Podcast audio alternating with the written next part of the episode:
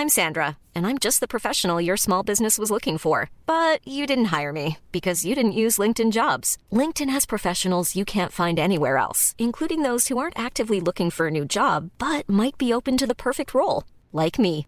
In a given month, over 70% of LinkedIn users don't visit other leading job sites. So if you're not looking on LinkedIn, you'll miss out on great candidates like Sandra. Start hiring professionals like a professional. Post your free job on linkedin.com/people today. Everyone knows therapy is great for solving problems, but getting therapy has its own problems too, like finding the right therapist, fitting into their schedule, and of course, the cost. Well, BetterHelp can solve those problems. It's totally online and built around your schedule. It's surprisingly affordable too. Connect with a credentialed therapist by phone, video, or online chat, all from the comfort of your home. Visit betterhelp.com to learn more and save 10% on your first month. That's BetterHelp H E L P. Millions of people have lost weight with personalized plans from Noom, like Evan, who can't stand salads and still lost 50 pounds. Salads, generally, for most people, are the easy button, right? For me, that wasn't an option. I never really was a salad guy. That's just not who I am. But Noom worked for me. Get your personalized plan today at Noom.com. Real Noom user compensated to provide their story. In four weeks, the typical Noom user can expect to lose one to two pounds per week. Individual results may vary.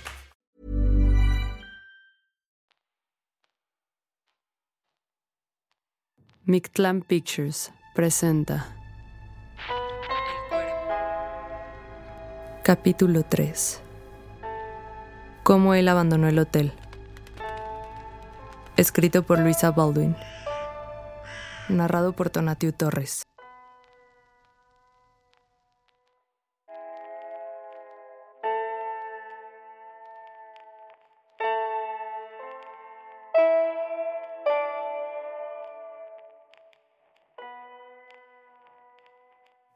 Solía trabajar en el ascensor del Hotel Empire, esa gran construcción en líneas de ladrillos rojos y blancos como panceta rayada, que se levanta en la esquina de la calle.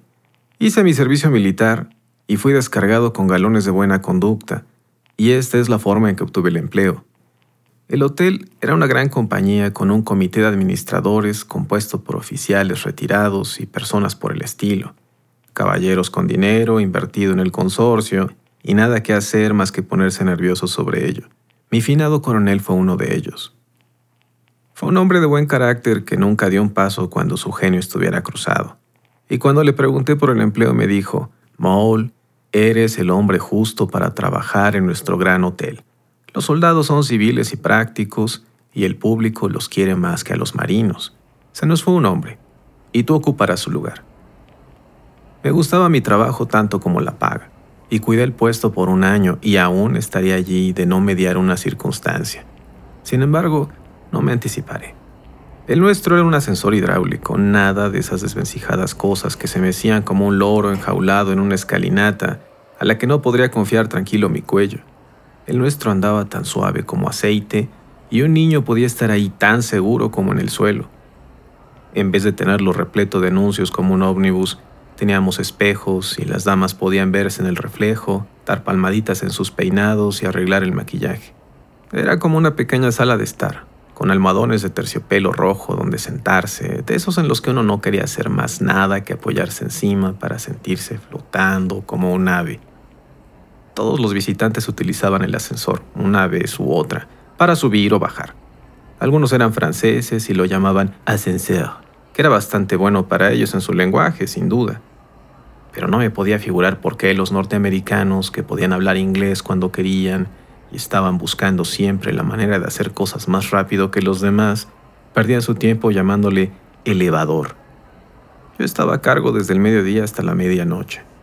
En ese tiempo regresaba la gente que iba al teatro y a los restaurantes, y quien volvía tarde tenía que subir las escaleras, ya que mi día de trabajo había llegado a su fin. Uno de los porteros manejaba el ascensor durante la mañana hasta que yo llegaba a mi puesto. Entre las 12 y las 2 de la tarde no había mucho que hacer. Luego había una hora pico con visitantes subiendo y bajando constantemente y el timbre eléctrico llamándome de un piso a otro como en una casa en llamas. Después venía una temporada de quietud durante la cena en la que podía sentarme confortablemente en mi asiento y leer el periódico. Únicamente tenía prohibido fumar. Algunas veces tenía que pedir a algunos caballeros que no lo hicieran ya que iba contra el reglamento. Siempre veía muchas caras y las reconocía, ya que tenía buena vista y memoria, y ninguno de los visitantes necesitaba decirme dos veces a dónde tenía que llevarlo. Los conocía y sabía sus pisos tan bien como ellos mismos. Fue en noviembre que el coronel Saxby vino al Hotel Empire. Lo advertí particularmente a causa de que lo había conocido antes, cuando era soldado. Era un hombre alto, delgado, de cerca de 50 años, con una nariz aguileña, ojos penetrantes y un mustacho gris, que caminaba con rigidez a causa de una herida en la rodilla. Pero lo que me llamó más la atención fue la cicatriz de un sable sobre el costado derecho del rostro. Cuando entró en el ascensor para ir a su habitación en el cuarto piso, pensé en la diferencia entre oficiales. El coronel Saxby me recordó un poste del telégrafo por su altura y delgadez. Mi viejo coronel era como un barril en uniforme, un bravo soldado y al mismo tiempo un caballero. El cuarto del coronel Saxby era el 210, justo el opuesto a la puerta de vidrio que daba al ascensor, así que cada vez que paraba en el piso cuarto su número 210 me daba la cara. El coronel solía subir por el ascensor todos los días, regularmente, a pesar de que nunca bajaba en él. Algunas veces, cuando él estaba solo en el ascensor, me hablaba, preguntaba en qué regimiento serví y me decía que él conocía a los oficiales del mismo, pero yo no podía decir que él estuviera confortable hablando de ello. Había algo extraño acerca de él. Siempre parecía estar profundamente ensimismado. Nunca se sentaba en el ascensor tanto estuviera vacío o repleto de gente, siempre permanecía parado, recto, bajo la lámpara, donde la luz caía derecha sobre su pálido rostro y su mejilla cicatrizada. Un día de febrero, no subió al coronel en el ascensor, y dado que él era muy regular, como un reloj, me di cuenta de ello. Sin embargo, supuse que estaría fuera algunos días y ya no pensé más en el asunto. Cada vez que paraba en el cuarto piso, la puerta del 210 estaba cerrada y dado que acostumbraba dejarla abierta, tuve la seguridad de que el coronel se había marchado. Al final de la semana escuché a una mucama decir que el coronel Saxby estaba enfermo, así que esa era la razón de su ausencia. Era la noche del martes y yo estaba inusualmente ocupado. Había mucha gente que subía y bajaba y así estuvo el resto del tiempo. Era cerca de la medianoche y yo estaba a punto de apagar la luz del ascensor, cerrar la puerta y dejar la llave en la oficina para el hombre de la mañana, cuando la campanilla del timbre sonó aguda. Miré el dial y vi que era requerido desde el cuarto piso. Cuando bajé del segundo al tercero, me pregunté quién sería el pasajero. Ya era muy tarde y pensé que sería un extraño que no conocía las reglas del hotel. Pero cuando paré en el cuarto piso y abrí las puertas, era el coronel Saxby estaba parado, envuelto en su capa militar. La puerta de su habitación estaba cerrada, así que pude leer el número en ella. Pensé que el coronel estaba enfermo, en cama, y se veía bastante enfermo, pero tenía su sombrero puesto. ¿Y qué iba a ser un hombre que había estado 10 días en cama durante una noche invernal como aquella? No sé si me miró, pero cuando puse el ascensor en movimiento, yo lo miré parado bajo la lámpara, con la sombra de su sombrero cayendo en sus ojos y la luz cayéndole en la parte inferior de su cara, que estaba muy pálida, con la cicatriz en su mejilla haciéndola parecer aún más pálida.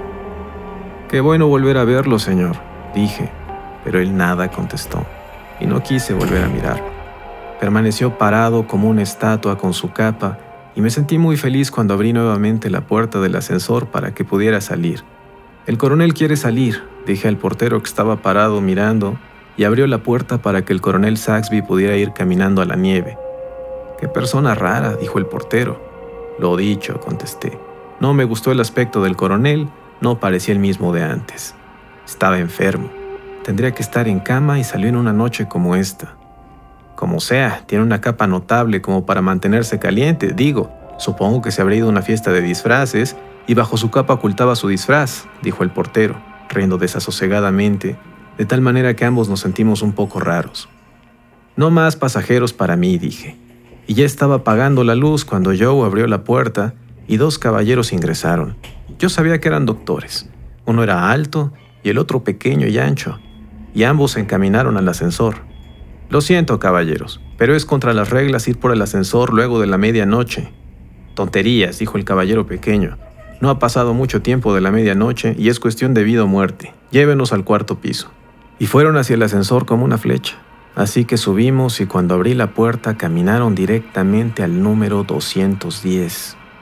Una enfermera los atendió y el doctor pequeño preguntó, ¿alguna recaída supongo? Y pude escuchar su respuesta. El paciente murió hace cinco minutos, señor. Seguí a los doctores hasta la puerta y dije, hay una equivocación aquí, caballeros. Hace un rato llevé al coronel abajo en el ascensor cuando el reloj diera las 12 y él salió del hotel. El doctor pequeño dijo tajantemente, un caso de confusión de identidades. Usted llevó a alguien más que no era el coronel. Les pido perdón, caballeros, pero era el coronel en persona. El portero del hotel le abrió la puerta y lo conoce tan bien como yo. Estaba bien abrigado, con su capa militar. Pase y véalo por sí mismo, dijo la enfermera. Seguía a los doctores a la habitación y ahí estaba el coronel Saxby, tal como yo lo había visto hacía unos minutos, y la gran capa tendida sobre la cama, que lo habrá mantenido caliente hasta que ya no pudo sentir más calor. Esa noche no pude conciliar el sueño. Me senté con Joe, esperando a cada minuto escuchar al coronel llamándome con el timbre. Al siguiente día, cada vez que el timbre del ascensor sonaba, el sudor rompía en mi frente y me sentía tan mal como cuando tuve mi primera acción. Junto con Joe le contamos lo sucedido al gerente y dijo que pudo haber sido un sueño. También dijo, saben que no deben hablar al respecto, o el hotel se vaciará en una semana. El ataúd del coronel llegó a la siguiente noche. El gerente, los empleados de la funeraria y yo lo llevamos en el ascensor y lo introdujimos en la habitación 210. Mientras esperaba para bajarlo nuevamente, una extraña sensación me asaltó. Entonces la puerta se abrió y los cuatro hombres salieron con el ataúd directo al ascensor con los pies hacia adelante y el gerente mirando alrededor de mí. No puedo hacerlo, dije. No puedo bajar al coronel de nuevo. Lo bajé ayer a la medianoche y eso es suficiente para mí. Empújalo, dijo el gerente hablando corto y afilado y ellos condujeron el féretro hasta el interior del ascensor sin el menor ruido. El gerente entró último y luego cerró la puerta y dijo, Maul, me temo que trabajaste en este ascensor por última vez. Y supe que no iba a seguir estando en el Hotel Empire luego de lo que había pasado, por más que hubieran doblado mi sueldo, y me retiré junto al portero.